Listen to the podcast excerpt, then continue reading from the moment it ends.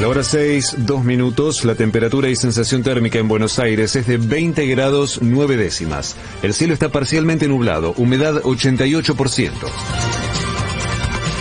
Nicolás Kreplak aseguró que fue controlada la emergencia por cocaína adulterada y confirmó que los casos de personas intoxicadas dejaron de crecer. Emitimos una alerta epidemiológica, llegó a todos los servicios de salud de la ciudad de Buenos Aires y de la provincia de Buenos Aires y se aplicaron todos los protocolos y por suerte desde ese momento eh, no tuvimos que padecer más víctimas fatales y ahora vemos que no siguen aumentando. Hay algunos casos que llegan, pero ya es esporádico y son más leves y los atendemos adecuadamente. El ministro de Salud de la provincia sostuvo también que hoy se sabrá cuál fue la sustancia que fue mezclada con la droga. Esperemos que entre las próximas horas o las primeras horas del día de mañana podamos tener resultados. Ya están las muestras en análisis.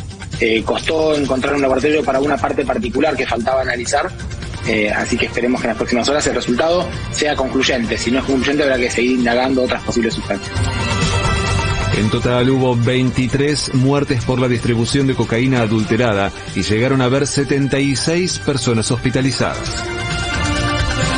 Alberto Fernández se reunió con Vladimir Putin en Moscú y sostuvo que Rusia puede atenuar la dependencia que tiene la Argentina con Estados Unidos. Yo estoy empecinado en que Argentina tiene que dejar de tener esa dependencia tan grande que tiene con el fondo y con los Estados Unidos. Y tiene que abrirse camino hacia otros lados. Y ahí es donde me parece que Rusia tiene un lugar muy importante. Alberto Fernández ya está en China en el marco de su gira internacional y el domingo se reunirá con el presidente del gigante asiático Xi Jinping. La titular del FMI, Cristalina Georgieva, calificó como sectores de izquierda radicalizados a los diputados oficialistas que critican el acuerdo y el presidente del bloque, Germán Martínez, le sugirió que se dedique a reconocer los errores del organismo. El Fondo Monetario Internacional no tiene cosa más importante que preocuparse, digamos, ¿no? Porque de la tarea parlamentaria de construir lo que haya que construir dentro del Congreso, nos dedicaremos los diputados y los senadores. Ahora, el Fondo Monetario Internacional también podría ser un poquito más de colaboración y podría estar también más preocupado por la crítica que hace falta alrededor del proceso de endeudamiento de la Argentina.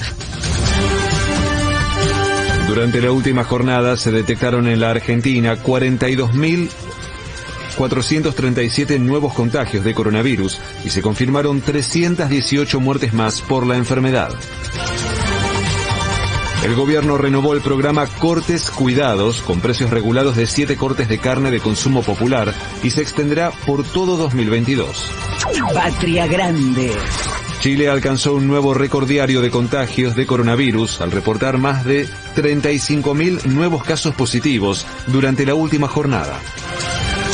De afuera.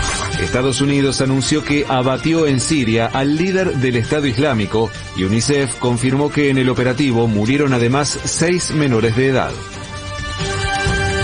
Las acciones de Facebook en Wall Street cayeron un 26% y la empresa perdió en un solo día 230 mil millones de dólares. Raqueta. Hoy se disputan los cuartos de final del Abierto de Córdoba y Juan Ignacio Londero, Diego Schwartzman y Sebastián Báez son los únicos argentinos en competencia. Se espera cielo mayormente nublado por la mañana y tormentas aisladas por la tarde y la noche, con una máxima de 28 grados. En este momento la temperatura y sensación térmica en Buenos Aires es de 20 grados 9 décimas. El cielo está parcialmente nublado y con neblina. Humedad 88%. Federico Martín. Panorama de la mañana. 750. Derecho a la información. AM750.